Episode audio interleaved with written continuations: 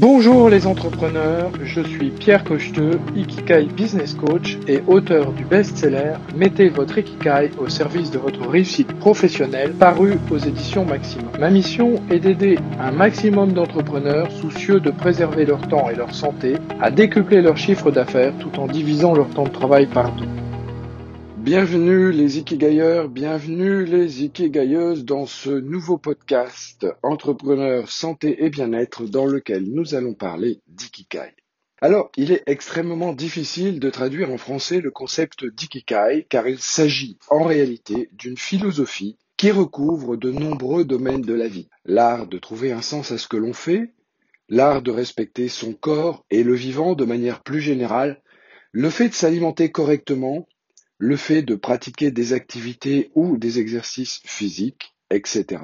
Pour faire simple, on traduit généralement le terme d'ikikai en le décomposant de la manière suivante. L'idéogramme iki, qui signifie vie ou vivant, et l'idéogramme gai, qui veut dire effet, résultat, fruit, valeur ou bénéfice. La traduction littérale du terme ikikai donnerait donc quelque chose comme raison d'être ou sweet spot ou talent. L'ikikai serait donc le résultat qui provient de la vie. Je vous en propose une lecture plus personnelle. Pour moi, trouver ou identifier votre ikikai, c'est être en cohérence avec votre grand pourquoi. Le fameux why dont parle Simon Sinek dans son livre Commencer par le pourquoi. Pour prospérer dans un marché en crise et surfer sur un océan bleu d'opportunités, cet art de vivre consiste à rester positif, optimiste en toutes circonstances, mais surtout et essentiellement à vous connaître et à vous accepter en profondeur. Pour prospérer dans un marché en crise, comme je le disais, eh bien l'idéal c'est de baser votre branding sur votre personnalité, sur votre histoire, les compétences que vous avez, les connaissances que vous avez, les choses que vous avez, les autres peuvent les acquérir aussi.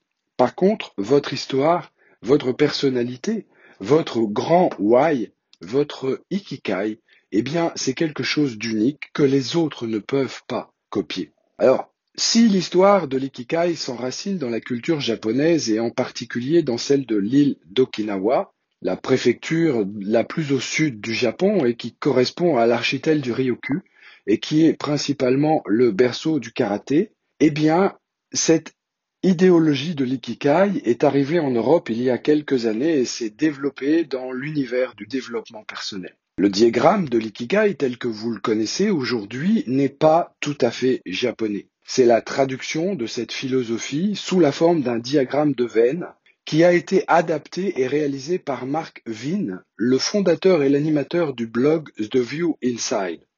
Son intention était de rendre accessible cette idéologie à notre culture européenne et occidentale.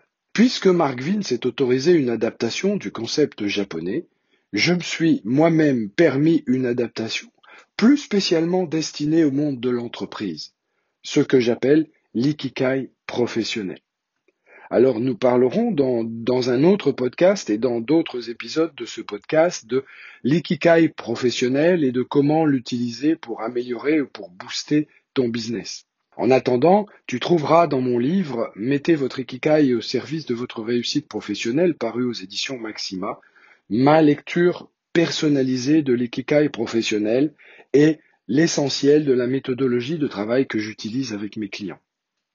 J'enseigne aujourd'hui cette méthode à des coachs, à des consultants ou à des experts qui souhaitent l'utiliser dans le monde de l'entreprise dans une formation certifiante que vous pouvez trouver sur mon blog. Pour ceux et celles qui trouvent cette question difficile, je vous propose de commencer par utiliser le fameux schéma proposé par Mark Vin, à savoir qu'est-ce que vous aimez faire, en quoi êtes-vous naturellement bon et doué, pourquoi voulez-vous être payé et de quoi vos clients ont-ils besoin. Merci de m'avoir écouté pour ce nouvel épisode de mon podcast. Si mon podcast vous plaît, eh bien je vous invite à vous y abonner, à, à mettre un petit commentaire ou à le partager et je vous donne rendez-vous pour l'épisode suivant dans lequel nous allons parler d'écoute.